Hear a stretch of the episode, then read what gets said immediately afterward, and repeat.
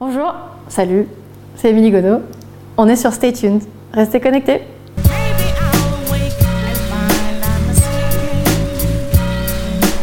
Bonjour à tous, j'espère que vous allez bien. Vous êtes sur Stay Tuned, bien évidemment. Nouveau numéro, nouvelle émission avec euh, une nouvelle invitée, Émilie Godot. Comment vas-tu? Ça va bien et toi? Écoute, ça va, hein, on a réussi à se voir. Tout vient à point fait- à qui c'est attendre. Exactement, Ouais. beaucoup d'échanges de Ouais. mails, mais on a, on a transformé l'essai. Donc tu es là sur Stay Tuned. Merci. Bah, de rien, de rien, plaisir. Donc euh, tu es chef de, as été chef de projet chez Capitol, Mhm. plein de choses. Agence de management d'artistes et d'édition musicale, ça Mhm. c'est ta boîte que tu avais Ouais, toujours, que tu as toujours, toujours. ouais. Au niveau musique, ouais. Ok. Il y a aussi l'agence New Agency, communication digitale, organisme de formation. Euh, tu étais directrice générale de My Open Tickets. Ouais, même si j'en fais de moins en moins parce Ouais. que j'ai pas le temps de tout faire et que. Voilà. C'est- quoi le concept de My Open alors, My Tickets Open Ticket, c'est une, euh, une société qui est un cabinet de conseil en billetterie, Ouais. mais qui organise un cluster autour de la billetterie. Donc, euh, bah, il y a aussi un magazine en ligne, magestionbilletterie.com. On fait des formations en billetterie, justement, sur euh, com- commercialiser, mettre en place sa billetterie, des choses sur promouvoir sa billetterie sur le web, enfin, pas mal de choses autour de la billetterie. On a aussi, j'ai écrit une petite partie, mais il y a un livre qui est sorti à l'IRMA sur la billetterie. Ok. Bref, c'est voilà, il y a plein de choses. Tu parlais de l'IRMA, il y a aussi le, le bouquin qui est sorti en 2016, euh, L'artiste, le numérique et la musique. Ouais. Voilà. Ça, Donc il faudrait que je fasse une mise à jour, euh, que je commence Ouais, bientôt à bah, c'est écrire. voulu Ouais. très très très rapidement. Ouais, ouais, mais après, quand on écrit un livre, on, on se dit il y a des choses qui vont rester. Ouais. Pour avoir, j'ai écrit de manière à ce qu'il y ait le moins de choses à mettre à jour trop vite, parce que sinon, autant faire un blog. Mais voilà, donc j'ai- planifié le début de la, la mise à jour. Et tu enseignes aussi à la Sorbonne et à l'Université de Paris 3. Paris 4. Paris 4 J'ai fait Paris 3, mais j'arrête. Ah, pas le temps. Paris 4. Ouais. Et Sorbonne Abu Dhabi, mais je vais arrêter aussi. Donc ça fait vraiment beaucoup de choses. Pas mal Ah, choses. ouais. Ouais. Donc, euh, donc je reviens sur le bouquin. Donc 2016, euh, l'artiste, le numérique et la musique. Pourquoi avoir sorti ce, ce, ce- ce livre? Euh, C'était une demande de l'IRMA, euh, un peu dans l'esprit de, bah, tu as l'air de dire pas mal de choses en formation, pas mal de conférences, et puis il y a besoin d'un livre pour des artistes euh, qui se disent, bon, bah, c'est une maison d'édition super, très spécialisée sur tout ce qui est problématique de musique. Il y avait Je monte mon label, il y a les éditions, il y a la production de spectacles, il y a la circulation des artistes à l'étranger, mais il n'y avait rien sur comment est-ce qu'on est artiste et à partir de, de là, comment est-ce qu'on construit un peu la stratégie en ligne euh, et comment est-ce qu'on. Le sous-titre, c'était un peu comment exister dans la jungle internet, mais c'était un peu ça. Donc, euh, et voilà. Donc, euh, donc ce livre est né comme ça, et d'où les mises à jour avec euh, le fait que bah, sur internet, ça évolue assez vite. Moi, j'ai relevé une petite phrase. Je crois que c'était euh, sur WeFM. Je crois que tu as Ouais. donné une interview. Oui, oui. Et il y a une petite phrase là que j'ai euh, extraite de cette interview là que je vais, je vais citer. C'est vous faites avant tout de l'art, pas du marketing. Pas que du marketing. Pas que du marketing? Ouais. Oui, parce que euh, c'est un peu le piège des artistes. Comme tout le monde a accès à des outils gratuits, c'est génial. Mais tout le monde tombe dans le piège de c'est gratuit, donc on y passe sa vie. D'accord. Et donc, on, bah, tout le temps qu'on a, on le passe à se dire euh, quelle est ma stratégie? C'est important, mais ça se fait au détriment du temps de création. Donc, un- voilà. Et puis, et puis, pour aussi, l'idée de la phrase, c'était de dire la stratégie, elle doit être construite à partir de ce qui fait qu'on est différent, de ce qu'on apporte de singulier en tant qu'artiste, et pas de se dire il faut faire un truc avec des chats parce que c'est ce qui fonctionne bien. Tiens, il faut que je me conforme à ce qu'il y a dans mes analyses, euh, mes statistiques Facebook. Tiens, euh, ce genre de format marche bien, donc je vais faire comme tout le monde. Donc c'est d'abord euh, se concentrer sur l'artistique, puis après Ouais. mettre en place la stratégie. Qu'est-ce qu'on a envie Ouais. d'exprimer? Quand on est artiste On fait ça parce qu'on a des choses à dire et qu'on a besoin de les exprimer d'une certaine manière qui nous est propre. Donc une fois qu'on a ça, c'est ça qui fait qu'on est différent, c'est ça qui fait qu'on va émerger, je le souhaite en tout cas. Mhm. Et à partir de ces forces et de ce qui fait qu'on est différent, qu'on travaille, pas l'inverse. Ok. C'est ça l'idée. Alors moi j'avais une question, c'est que avant euh, on sortait des albums, format CD, maintenant c'est streaming, euh, des albums de 15 titres, 12, 15, ouais. 12, alors. 15. Ouais. Euh, Aujourd'hui, est-ce que il est nécessaire de sortir un album de 15 titres? Est-ce que on- si quelqu'un veut sortir un album de 15 titres, est-ce que c'est vraiment quelque chose qu'il faut faire? Il n'y a pas de règle, je sais. Non, alors c'est, moi je dirais, c'est si quelqu'un veut absolument et qu'il y a une raison artistique, alors il faut le faire. Oui. Maintenant, est-ce qu'on va le sortir en une fois ou est-ce qu'on va faire plein de singles en digital et ensuite un album physique de 15 titres? Pourquoi pas? Ça n'enlève pas le fait qu'on a sorti son album de 15 titres. Est-ce qu'on se dit, je dois sortir un album de 15 titres parce que tout le monde le fait, ou parce que c'est ce qui se fait, ou parce que je me sens obligée? Ça se peut. Là, c'est à une époque, euh, même si aujourd'hui on dit faut faire que comme ça. Est-ce que c'est est-ce que c'est pertinent parce que par rapport à aussi son genre musical, ses fans, mm. leurs mm. usages à eux? Mm. Euh, là sur mon label, je viens de signer un, artiste euh, pas du tout dans, l'esthétique habituelle des musiques actuelles qu'on pourrait imaginer. C'est un grand artiste de chansons françaises, c'est Yves Duteil. Bah, sur du CD, c'est un album de 12 titres. Sur lui, son historique, ses fans, c'est totalement cohérent. Et on va sortir un album physique. Oui, il y aura du digital. Quand on est sur des artistes euh, d'électro, euh, là, on vient de signer un projet d'électro trip-hop, euh, on a neuf titres, mais on va peut-être les sortir qu'en digital, on va faire une expérience interactive. Enfin, c'est la musique aussi et le type de, de fans et d'usage et de mode d'écoute et de découverte conditionne aussi la stratégie et le format.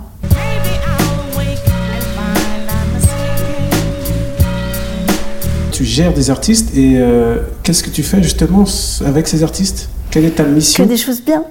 j'imagine. non, j'imagine. Ça dépend en fait si, si, on travaille ensemble en tant que manageuse ou en tant qu'éditrice ou en tant mm. que label ou un peu un, deux de ces choses-là. Euh, j'ai qu'une artiste en management que j'ai gardée parce que ça prend beaucoup de temps et euh, c'est Emily Chick. Elle, on, je suis sa manageuse depuis 2009, mais je suis aussi son éditrice. Mais donc je vais, je vais développer sa carrière d'abord, après effectivement je vais remettre en avant et travailler les titres, même s'ils sont plus dans l'actualité des titres les plus récents. Ça c'est mon travail d'éditrice. Euh, sur Eve c'est du label pur et dur, donc on est dans une stratégie de sortie d'album. Après on va un peu, un peu plus loin, c'est pas juste je sors un album.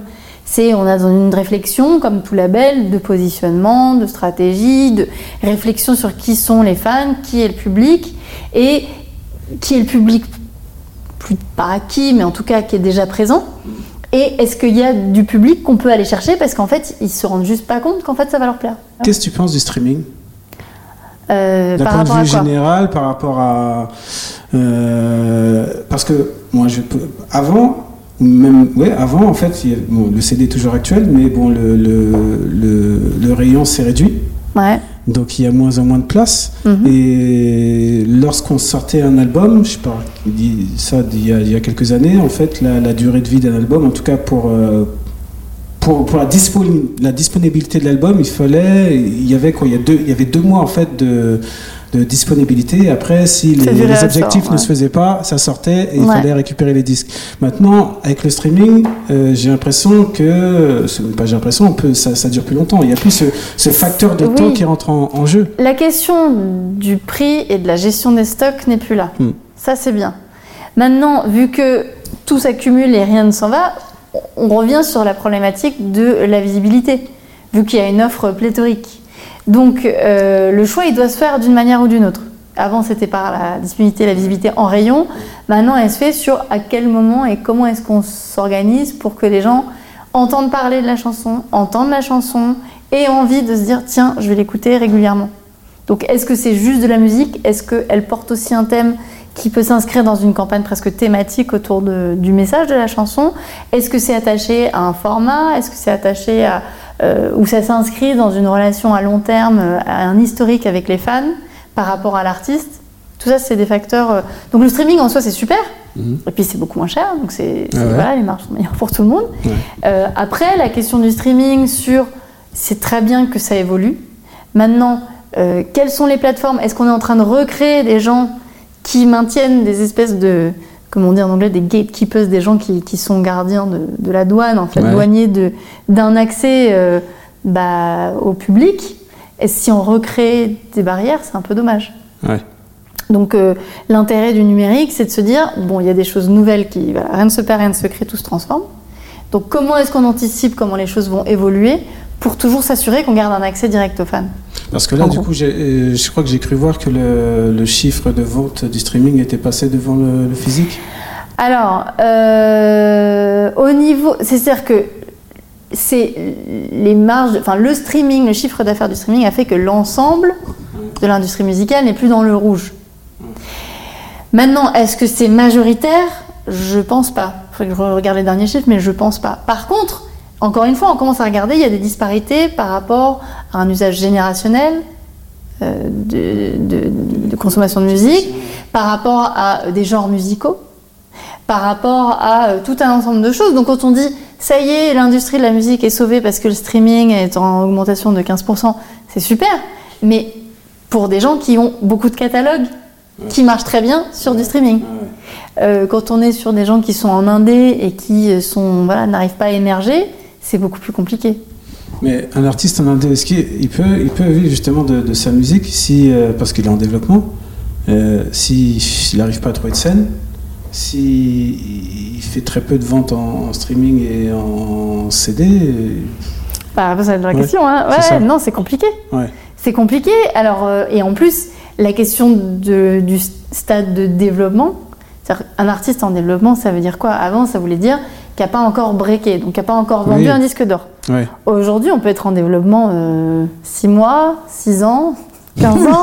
Enfin, voilà, donc, euh, et, euh, voilà. Et quels sont les besoins, combien il nous faut pour vivre? Est-ce qu'on a une famille? Est-ce qu'on a un crédit? Est-ce Mm. qu'on est genre euh, soutenu par ses parents? C'est pas du tout la même chose. Donc après, au niveau des revenus, en disant voilà, je veux avoir, je sais pas, 1000 à 2000 euros minimum de revenus par mois. Effectivement, il faut être soit avoir des, des synchros de malades, euh, soit écrire pour d'autres gens sans forcément être visible. Et dans ce cas-là, on est artiste, on est auteur ou autrice, ouais. compositeur, compositrice, ou est-ce que, enfin voilà, la question de, il y a plein de talents différents qui sont rémunérés de manière différente et qui peuvent s'additionner. D'accord. Donc on peut être interprète, on peut être auteur-compositeur, on peut être euh, DJ ou réal, on peut être tout ça. On peut être deux ou trois choses. En fonction de ce qu'on a comme talent, on va avoir des sources de revenus et des modes de rémunération différents. Donc il faut être assez polyvalent finalement. Il faut, il faut l'être dans la mesure du possible. La Ouais. question, c'est, voilà, on ne peut pas enfin, se refaire si jamais on n'a pas. Enfin là, faut pas se forcer à faire un truc qu'on n'aime pas juste parce qu'on se dit ça paye bien.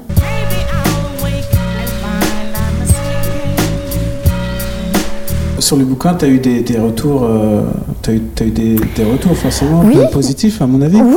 Plutôt positif. Euh, non, non, positif, de gens qui m'ont, même qui m'ont mentionné sur les réseaux sociaux ou d'anciens étudiants qui m'ont dit Ah, j'ai le livre, ça, ça m'a vachement aidé, donc ça, ça fait plaisir. Après, il y a- aussi des retours de gens qui ont dit Voilà, un format livre. Alors parfois, ils le découvrent un an et, presque et demi après, donc ils disent Oh oui, il y a des choses à mettre à jour. Je suis totalement d'accord. Euh, Il y en a qui disent Oui, on va pas dans euh, le détail. C'est un livre qui a vocation à être une porte d'entrée aussi pour que les gens se l'approprient et qu'ils se disent voilà, je, je veux pouvoir euh, savoir où je commence. Ouais. Après, le reste, c'est chacun mais arrive à. qu'est-ce que tu mettrais au goût du jour? Euh, deux choses principales. En gros, le livre, il est construit en cin- cinq chapitres. Ouais. Le premier chapitre, c'est le contexte. Donc ça, évidemment, il faut le mettre à jour. Euh, le deuxième chapitre, c'est vraiment la réflexion stratégique, comment on part de ce qui fait son projet, sa singularité, ça, pas grand-chose à changer. Troisième chapitre, c'est le côté le plus pratique, c'est on passe en revue tous les outils, tous les réseaux sociaux en disant voilà, il y a des fonctionnalités, ça, ça évolue très vite. Donc ça, il faut que je mette à jour. Et puis, les quatrièmes chapitres, c'est euh, la promotion, avec ou sans argent. Ça n'a pas vraiment changé. Et cinquième, le cinquième chapitre, c'est la monétisation.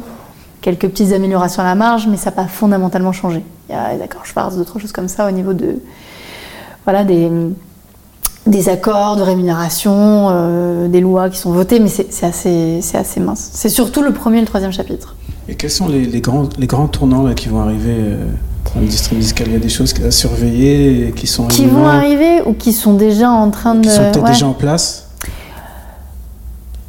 Alors, il y en a plusieurs. La, la première, c'est la réflexion sur euh, les playlists justement et le streaming, c'est-à-dire qui crée de l'éditorial et, et qui contrôle cet éditorial. Ce qui est intéressant, c'est de voir que les majors, qu'on disait mortes, s'en sortent finalement très bien, parce qu'elles ont beaucoup de catalogues, parce qu'elles ont de la trésorerie pour attirer les plus gros talents, surtout quand tout, le travail de développement euh, qui à perte euh, a souvent été fait avant, et aussi elles ont développé des services de playlist internes. Donc euh, Universal c'est Dixter, Sony c'est Filter, qui s'organisent pour travailler les playlists des, des plateformes. Après, il y a aussi sur les playlists et les streaming la question des plateformes elles-mêmes, qui voilà, il y a eu toute cette question et c'est lié à l'autre question de l'intelligence artificielle. Dans quelle mesure et une troisième que- question de qui possède les enregistrements. Spotify commence à faire ses propres enregistrements. C'est-à-dire C'est-à-dire que Spotify a, est propriétaire de certaines bandes de titres qui peuvent pousser très haut dans des playlists Oui. très populaires. Il y a eu toute cette polémique l'été dernier, cet été sur euh, ces artistes qui sont euh, troisième d'une playlist et dont on n'a jamais entendu parler, mais en fait ils ont demandé à des artistes, euh, ils ont voilà, de, de créer des titres, ils ont donné des faux noms, c'est pas des vrais artistes. Enfin, c'est des vraies personnes qui ont Ouais, pour l'instant. ouais. Voilà, ça, ça pose plein de questions de savoir. euh, voilà, donc première tendance, c'est tout ce qui est euh, effectivement playlist et streaming. Et qui a accès à ce que les gens découvrent dans, on va dire, le mainstream en fait? Euh, la deuxième chose, c'est effectivement l'intelligence artificielle. Qui va composer Est-ce que si on peut développer une intelligence artificielle qui, va, qui sait faire des tubes, est-ce qu'on n'est pas dans l'intersection entre pourquoi est-ce qu'on fait de la musique Oui. Est-ce qu'on fait de la musique pour monétiser absolument Ou est-ce qu'on fait de la musique parce qu'on essaie d'exprimer quelque chose et on essaie de voir comment ça, ça peut trouver son public Le troisième axe très important, c'est par rapport au GAFA, même si les plateformes de streaming sont un peu dans l'orne un peu de ce côté-là, c'est qu'ils sont en train de récupérer toute la chaîne de valeur. Oui, évidemment, elles ont gagné la bataille de la distribution, mais elles sont en train, je crois que c'était Google qui avait essayé d'acheter le catalogue de Michael Jackson. Donc il y a des tentatives pour être propriétaire des bandes, là où il y a de l'argent, qui sont, mais on est dans une logique de rente et Ouais. de catalogue. Ouais. Donc, le financement de la création, l'émergence de nouvelles chansons, ça, c'est énormément de questions qui sont d'actualité et qui passent notamment par aujourd'hui un prisme techno. Donc, ça, c'est un peu. Et puis, euh, la question des chatbots, la visibilité, euh, etc., etc. Mais dans quelle mesure on peut faire de l'automatisation sans perdre euh, ce- cette sincérité?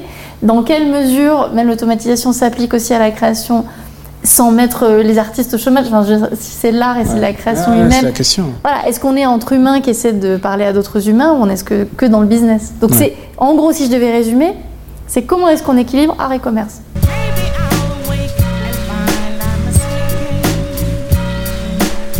Et, et donc, euh, moi, si Réal Carter, Mm. ancien artiste qui veut revenir Ouais. et qui, et qui a un projet de 5 ou 6 titres, ou 7 titres, ou voire un projet d'album de 10 titres, euh, C'est en fou, ouais. Ouais. Non, non. Est-ce qu'il doit sortir un CD ou, ou il, doit dire, il doit se dire tiens, il sort uniquement en streaming? Ça, ça va dépendre de Du- du projet? beaucoup de choses, quoi. Ouais. Ça dépendra de quoi Est-ce que tu as encore des fans de l'époque? Est-ce que c'est toi réel qui revient?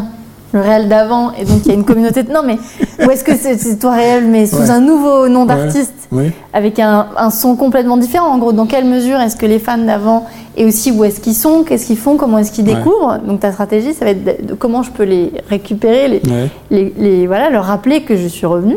Après, il y a aussi toute la question d'effectivement, euh, qu'est-ce que tu as envie de faire? Si jamais tu, est-ce que ton album c'est juste des titres? Est-ce que c'est des titres dans un certain ordre parce que ça raconte une histoire? Est-ce que tu vas vouloir séquencer le truc? Est-ce que tu veux dire bon bah je le file en gratuit? Je sais pas. Mais, mais en fait, Ça, en ça gros, joue. mais ça, ça veut dire que ça, c'est finalement, ça vient un peu avant, avant la création, non? C'est le piège. Il y a un peu de marketing là, finalement. A- oui, mais c'est le piège. Moi, je ne travaille toujours qu'à partir du son. Ah, c'est ça. D'accord. Maintenant, je sais que et, c'est fascinant de se dire, on pourrait créer du son et façonner le son à partir d'une stratégie. Mais d'expérience, le son est pas, il est contraint Ouais. par rapport au format et à la stratégie. Il n'est pas libre le son. Et du coup, c'est un peu dommage. D'accord. Donc, je- personnellement, c'est peut-être très old school, je sais pas, hein, mais non, je préfère, je le revendique en tout cas, de repartir de ce qu'a voulu dire l'artiste, ce que l'artiste, il la- ou elle met ses tripes sur la table Donc de la matière, et dit jugez-moi. du contenu. Qu'est-ce que la personne a voulu faire et pourquoi elle s'est, elle s'est pris la tête à faire de la musique aujourd'hui alors que c'est pas exactement rentable. Et à partir de là, qu'est-ce que tu as envie de dire? Pourquoi Le sens de ce qu'il fait ou ce qu'elle fait Et là, comment est-ce qu'on va trouver le public? Euh, autre chose aussi, l'artiste doit soigner sa communauté. C'est important ça. C'est important, mais pareil, c'est aussi l'espèce de truc un peu piège et qui revient un peu à ce que je disais sur WFM. C'est on fait de l'art, pas que du marketing. Le truc de dire il faut penser à, il faut prendre les infos là où elles sont, sur qui sont les fans, où ils sont, découvrir des réserves de fans. Parce que c'est vrai que maintenant, avec euh, tous ces réseaux sociaux, il y a possibilité d'avoir un maximum d'informations. Ah, des euh, stats, la ville, datas. euh, genre, homme, femme, l'âge, Voilà, géographie, intérêt, géographie. sur des YouTube Analytics, il y a des infos sur quelles sont même les vidéos. finan- financier aussi. Oui, mais aussi Ouais. quelles sont les vidéos qui ont le mieux marché, combien Ouais. de temps les gens regardaient en moyenne, sur quel mobile, enfin est-ce que c'est mobile, est-ce que c'est ordi, quel système d'exploitation, est-ce qu'ils sont iPhone, Windows, autres. On, on a plein d'infos. La question c'est justement par rapport à ça, Qu'est-ce qu'on en fait? Lesquelles on choisit qui sont pertinentes ouais.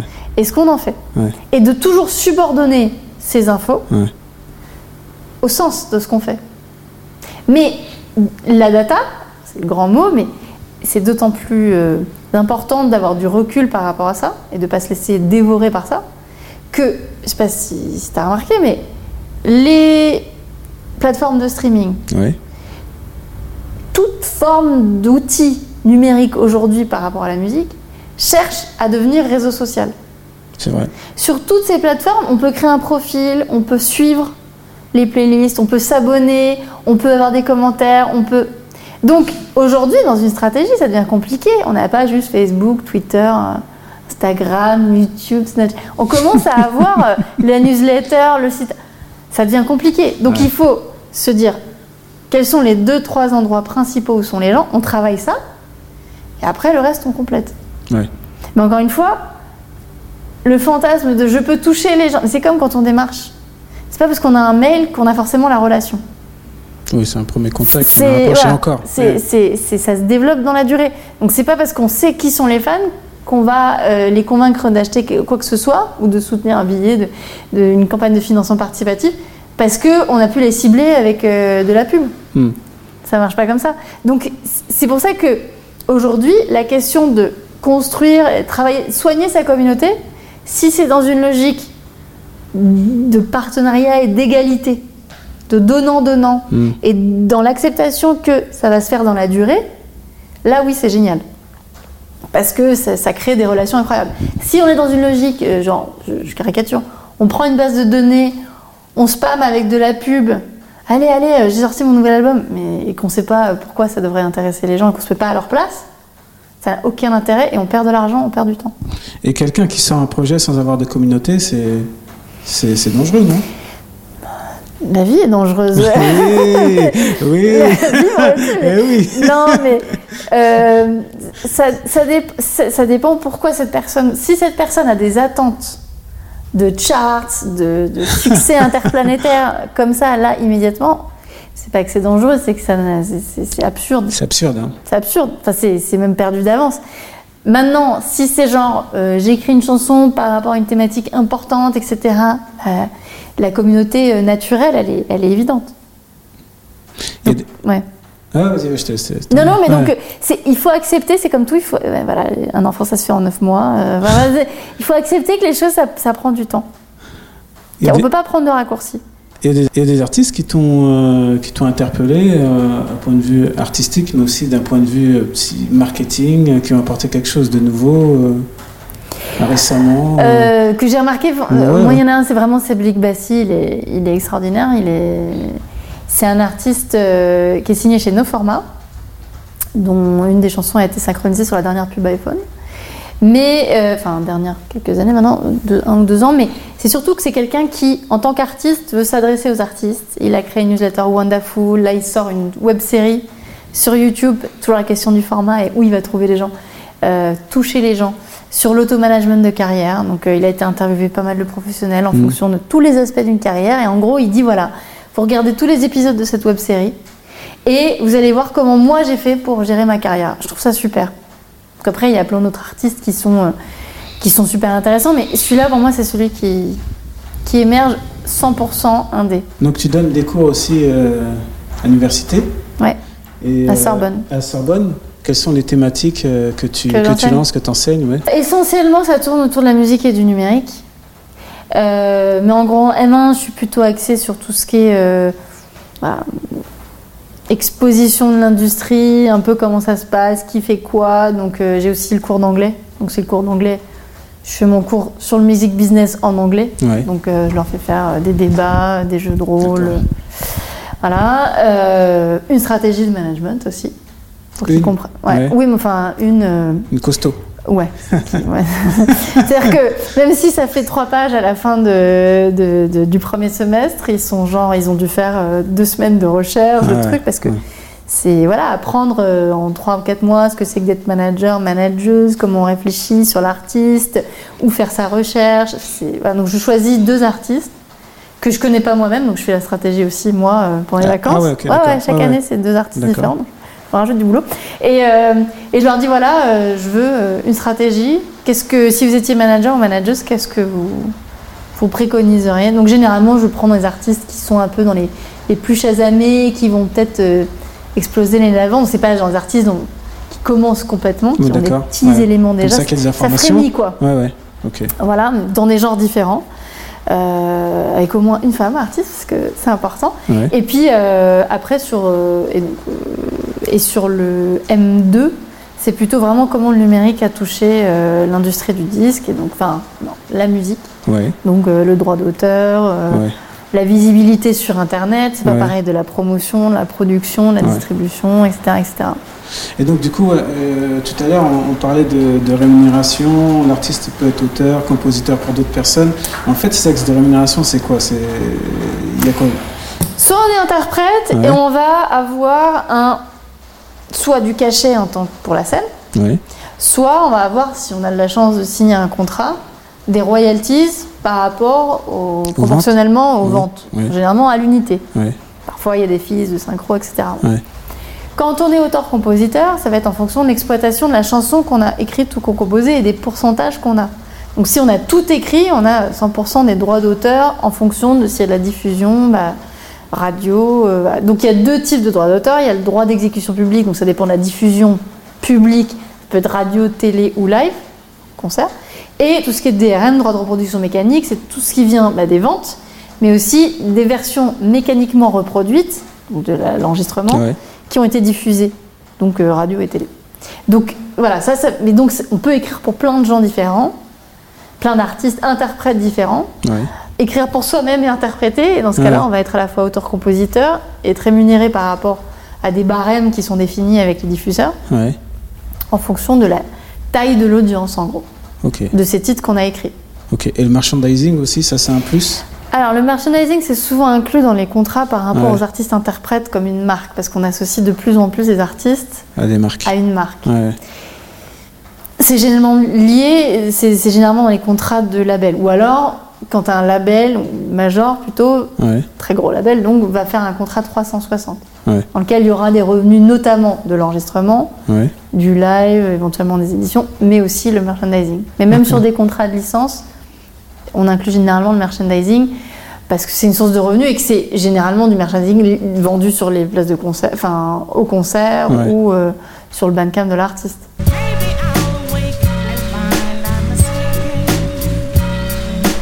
Tu crois au, au crowdfunding? C'est intéressant le crowdfunding parce que c'est une très belle dynamique, Ouais. mais c'est comme tout, je pense qu'il y a des bulles et que euh, quand on a euh, mis du crowdfunding à toutes les sauces et que même des institutions de l'État ou des, des institutions soutenues par nos impôts recourent aussi au financement participatif, je pense qu'il y a un moment les gens sont un peu perdus Hmm. et que ceux qui en auraient le plus besoin, bah, finalement, n'ont pas forcément accès parce que les gens se reportent sur des, sur des projets qui sont plus rassurants. Donc, mais en soi, euh, l'idée d'avoir un projet où les fans se sont appropriés le truc, ont le sentiment d'avoir fait partie d'une aventure collective, c'est génial. Ouais. Maintenant, souvent le problème, c'est les Le raisons pour lesquelles les gens décident d'y recourir. Ah oui. Il y en a plein qui disent bon bah alors je veux pas débourser un euro, donc je vais faire un crowdfunding à 10 000 euros, j'ai pas de communauté et c'est juste que j'ai pas envie de d'être le, le premier ou la première à soutenir mon propre projet. Là c'est un problème. Hmm. Et généralement ces campagnes elles marchent pas ça du marche tout. pas du tout parce qu'il Non, parce que faut une sentent. mobilisation aussi. Non puis les gens sentent que. Ouais. Un truc, Un peu un braquage, quoi, ouais. ouais, ouais. Donc non après je trouve que c'est, enfin d'ailleurs euh, je donne une formation là-dessus euh, à l'IRMA notamment sur comment on réussit une campagne de crowdfunding, c'est-à-dire que c'est toute une dynamique, mais il y a plein de techniques à avoir c'est sûr. Le choix de la plateforme, la, la réflexion sur les coûts, les contreparties, co- ce qu'on que- demande. parce que finalement, ça se fait pas comme ça. Il y a Ça vraiment se une stratégie qu'il faut mettre en Mais- place. Mais, Mais- encore une fois, souvent on se dit que le crowdfunding c'est selon un certain type de, de, de campagne, genre bah, c'est du tout ou rien, j'ai trois mois maximum et si j'ai pas le. Mais en fait, il y a plein de différents types de crowdfunding. Ouais, ouais. Il y en a qui sont par palier, il y en a qui sont. Enfin, il y a les plateformes qui sont pas que musique en fait. Aujourd'hui, ça s'est vachement démocratisé. Donc, il y en a qui sont dans l'économie sociale et solidaire, euh, euh, dans la tech, dans l'environnemental, dans des projets qui n'ont rien à voir. Donc, euh, il faut aller sur euh, tousnosprojets.fr. Et là, c'est la BPI qui a organisé ça. Il y a toutes les stats en temps réel par rapport aux, proportions des types de, projets qui sont des plateformes. Il y en a plein. Vraiment, il y en a plein, plein, plein. Donc c'est très bien pour les, les deux champions français que sont Kiss Kiss Bang Bang et Ulule. Ça, Mhm. c'est super. Mhm. Mais voilà, il faut voir en fonction de son projet et de son rythme et de combien on demande. Voilà, si les gens autour de soi, ils ont déjà donné déjà sur telle plateforme, il faut se créer un profil, encore une fois.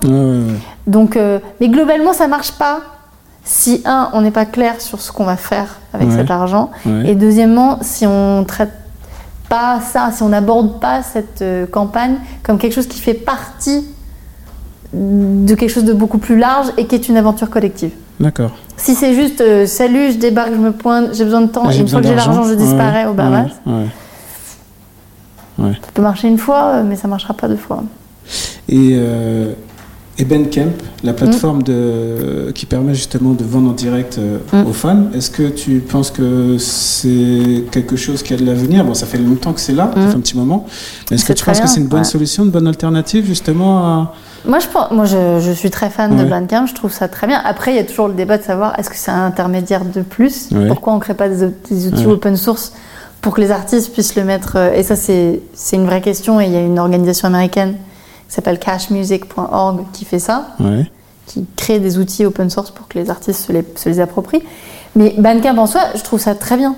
Euh, c'est une entreprise 100% indépendante qui n'a jamais cherché à boursicoter, euh, qui est dans une logique euh, bah, créée par des artistes. Régulièrement, ils mettent, ils rajoutent des fonctionnalités hyper utiles. Mhm. On, est, on peut à la fois faire du streaming et du store. Ouais. On peut faire du physique et du numérique. On peut avoir une logique de réseau sociaux, social où on a, par exemple, des fans aujourd'hui peuvent se créer un profil juste pour dire je suis fan. Euh, j'ai ma wishlist, etc. Les artistes sont incités à recommander d'autres artistes. Ils ont aussi une logique éditoriale où ils ont le Bandcamp Weekly, où chaque semaine ils vont chercher les artistes dans Bandcamp. Mhm. C'est hyper Mhm. pointu. Mhm. C'est un peu dans l'esprit Gilles Peterson, c'est vraiment super.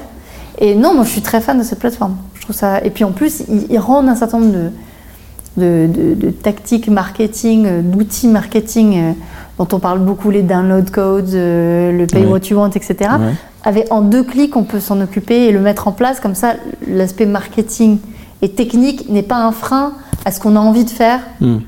pour euh, voilà, euh, se rendre accessible aux fans et, et leur faire un cadeau.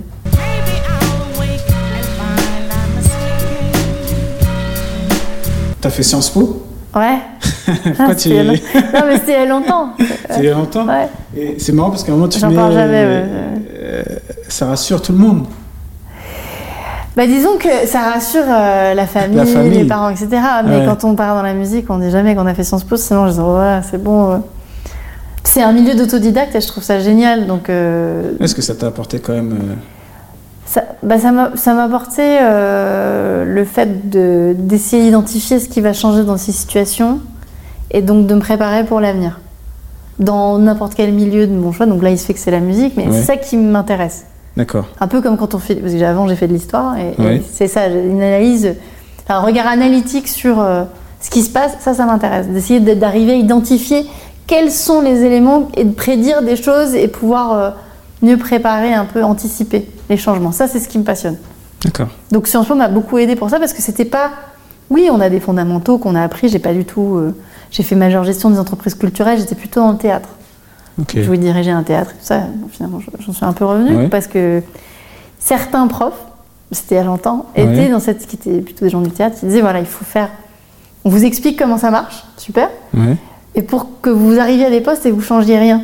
Et moi, j'ai fait mais. non, l'objectif. c'est pas mon objectif du tout. Donc c'était très intéressant, mais à part ces cours-là, tout le reste c'était vraiment une, une réflexion analytique de, voilà, de, de son entourage. Et ça, ça m'a vraiment, vraiment été utile, plutôt que de me dire, voilà, j'ai- appris à faire telle ou telle chose, et puis bah, six mois après que je sois diplômée, bah, ça a déjà changé, donc si je me forme pas toute seule, euh, c'est périmé. Ça va être quoi les prochains projets, les prochains objectifs? Personnel? Euh, Non, professionnels. Professionnel? Oui. C'est lié, mais... ouais. Oui, c'est lié, bien sûr. Euh, bah là, bah là, j'ai lancé le label. Ouais. Donc ça, je reviens un peu aux premières amours Ouais. De Maison Disque, mais avec l'aspect où justement, euh, en étant libre, je fais exactement ce que je veux, si j'ai envie de le faire, euh, dès que j'ai envie de le faire. Je pense que c'est vraiment arriver à, à travailler chaque projet de manière singulière, unique. Ça s'appelle Unicum Music, c'est, c'est ça. Et donc là, je bosse sur un projet où on est sur un, de l'électro-trip-hop. On est en train d'essayer de faire une expérience interactive avec du 360 et de la VR. Donc ça, c'est juste génial. Euh, là, il y a le prochain album de Div Dutey qui va sortir en janvier. C'est un autre challenge euh, avec voilà, un public complètement différent, sur des, structures totalement différentes. Donc ça, et puis lui et sa femme productrice sont juste géniaux humainement. Donc euh, c'est une très belle aventure. J'ai sorti et je travaille sur une espèce de projet sur un an qui est une œuvre de musique contemporaine de 20 minutes sur la réflexion par rapport à une installation d'art contemporain en Guadeloupe sur euh, bah, l'esclavage. C'est important Ouais, très important. très important. Euh, on a fait la sortie digitale le 27 mai, qui était le jour de, de l'indépendance, enfin de l'abolition de l'esclavage euh, en Guadeloupe. Euh, on est en train de préparer des choses avec le lieu, le Memorial Act, dans lequel l'installation et cette œuvre est diffusée déjà en continu. Euh, et puis, euh, 25 novembre, il va y avoir un titre qui est, c'est de la pop, mais en fait, ce sujet, il est assez lourd aussi, qui est traité, c'est l'inceste. Donc euh, voilà, mais que je vais travailler pareil de manière euh, campagne euh, pour sensibiliser les gens autour de ce sujet dont on parle pas du tout tellement c'est horrible, mais il faut en parler. Oui, Et donc voilà, les objectifs, ils sont, ils sont d'arriver à, enfin voilà, faire en sorte que cette musique, ces musiques, portent des causes qui aient un sens. Et puis après, évidemment, transmettre à mes étudiants, former des gens, les accompagner, toujours. Mais c'est surtout ça, je pense. C'est- de voir dans quelle mesure, enfin j'espère, la musique que je défends peut avoir un impact. Et tu, tu viens de Londres, c'est ça? Non Ma, ma mère est anglaise, donc j'ai- grandi entre Paris et Londres. Enfin, ouais. Entre Londres et Paris. Mm. Et tu, tu vas de temps en temps, non? Pas assez souvent. Ouais, En général, je vais au moins une fois par an. Ouais, J'ai encore de la famille là-bas. ouais. Puis, genre, ma famille de cœur, c'est le lycée français de Londres. Donc, euh, on est tous euh, anciens basketteurs, euh, basketteuses. euh, on se retrouve régulièrement. Mais ouais, moi, j'y retourne euh, pas assez souvent, mais ouais. Et je pense que tu dois analyser aussi le marché euh, musical là-bas. et- Oui, alors en plus, j'ai des. Je sais pas si on a des concerts, des collègues, des, gens, on est tous dans ce milieu euh, qui sont euh, des, des femmes extraordinaires qui sont là-bas. L'Angleterre, c'est une île, clairement. Je sais, je dis un truc, enfin, le Royaume-Uni, Ouais. tant qu'il reste Ouais, au Royaume-Uni, ouais, mais euh, c'est une île, il y a une mentalité qui fait que ce marché-là, il est très Particulier. très particulier. Il, il fonctionne, il a son fonctionnement propre. C'est un marché évidemment anglophone, mais qui n'a rien à voir avec le marché américain, qui est, qui est complètement différent. Donc après, il y a une espèce de logique un peu euh, particulière, c'est-à-dire qu'à la fois ils ont des liens évidents avec les États-Unis, et en même temps, euh, il y a une proximité avec le continent qui fait que c'est fascinant ce qui se passe, mais, mais ils, ont, ils ont tout recréé. euh, sur place en fait, dans, Ouais. dans leurs experts numériques, dans les systèmes euh, d'organisation, les institutions. Donc euh, très intéressant parce que, bah oui, ils ont été les premiers euh, à fusionner les tops euh, physiques et digitales, donc ça c'était très bien. Euh, comme les modes de financement de la formation et de la montée en compétences n'est pas du tout la même qu'en France, c'est d'autres acteurs qui prennent le relais. Et sur la fac, c'est un peu différent. Ça repose beaucoup plus sur initiative privée. Ouais. Mais c'est super.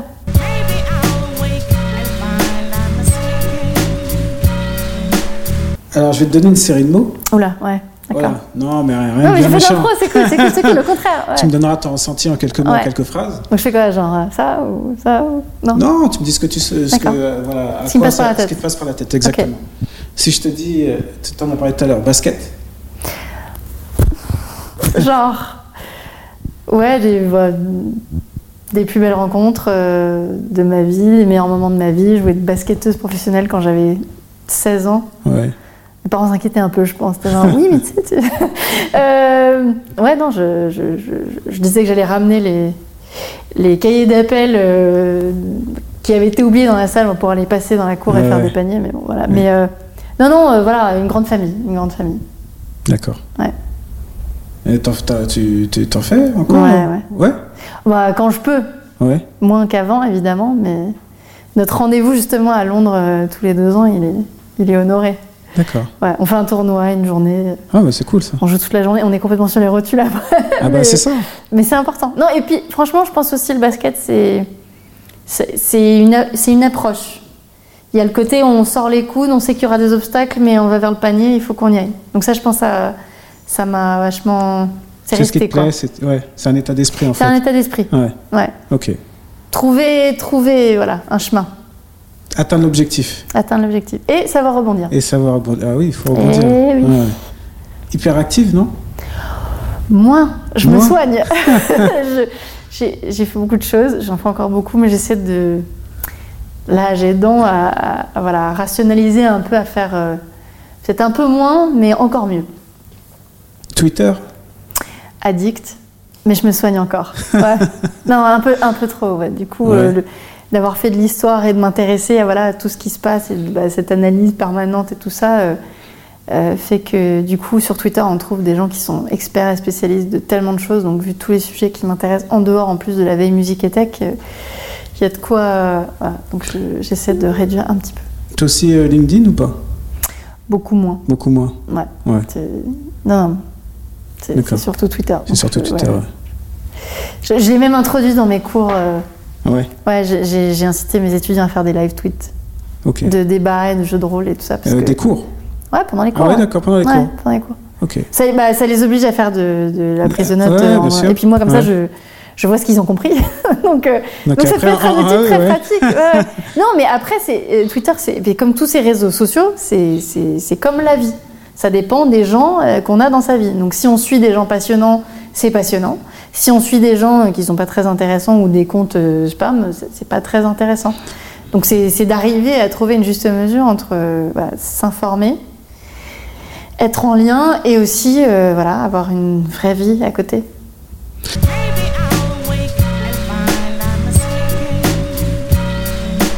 Transmission. On parlait de. Ouais. Ouais. C'est très, ouais, ça c'est quelque chose qui, C'est important. ouais, c'est important. Ouais. C'est important. On m'a donné beaucoup. euh, J'essaie de rendre Ouais. euh, autant. Euh, et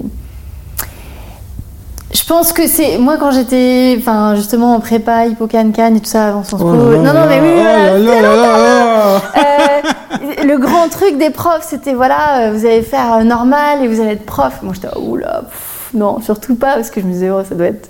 Mais il y a plein de trucs que j'avais pas compris. Et puis là, aujourd'hui, je me retrouve, c'est assez ironique à faire plein de cours et, Ouais. et être un peu prof, mais. Enfin, même beaucoup prof, mais, mais. Et j'enseigne aussi à l'EMIC, qui est l'école de management des industries créatives, D'accord. l'école privée montée par un ancien collègue, Daniel Fandikian. Ok. C'est l'école, enfin voilà, c'est musique et jeux vidéo, donc euh, c'est plus orienté business. Mais cette idée de transmission, c'est important de bah, notre génération. Enfin, je parlais pour nous, mais Bah, notre, voilà, notre génération, notre génération. génération, en tout cas, oui, voilà. notre génération. c'est voilà, c'était surtout des autodidactes. Ouais. Et c'était Ouais. génial parce que du coup, c'était une industrie dans laquelle il y avait des gens qui venaient de plein d'endroits différents, plein d'horizons différents. Donc ça, c'était très bien. Toi, tu, Mais il y avait rien. toi, tu trouves que justement cette génération-là, c'est une génération d'autodidactes? Bah, dans, bah, en label, quand j'y étais, euh, les gens, ils avaient tous des, des horizons complètement différents. Il y en a qui étaient autodidactes, il y en a qui venaient d'autres. Je dis pas qu'ils n'avaient pas fait d'études. Ouais. Euh, tout le monde n'avait pas fait d'études, mais ceux qu'on avait fait, c'était des trucs qui n'avaient rien à voir. D'accord. De la philo, de l'éco-gestion, euh, de l'histoire, enfin, rien à voir. Mais euh, on arrivait dans un milieu où il fallait aussi, du coup, ces différents horizons, on faisait qu'on avait des manières différentes d'aborder. C'était une forme de diversité. Et ça, c'était bien. Mm. Maintenant, il manquait cruellement une forme de professionnalisation très jeune. C'est-à-dire Ouais, que généralement, ouais. les gens mettaient, euh, ne se professionnalisaient qu'à partir du, en fonction de leur expérience. Ouais. Ce qui avait tendance à être assez réduit parce qu'on restait dans, son silo quelque part. Et donc ça donnait une, une difficulté entre euh, live, euh, label, édition à dialoguer ensemble. Aujourd'hui, il y a, bah, j'enseigne dans tous ces, dans tous ces établissements qui sont Mhm. super et c'est très bien que ça existe. Donc la transmission, elle est importante parce qu'on ne transmet pas juste du savoir, on transmet des expériences, du, voilà, du vécu, du, c'est important Mhm. des conseils, de l'accompagnement.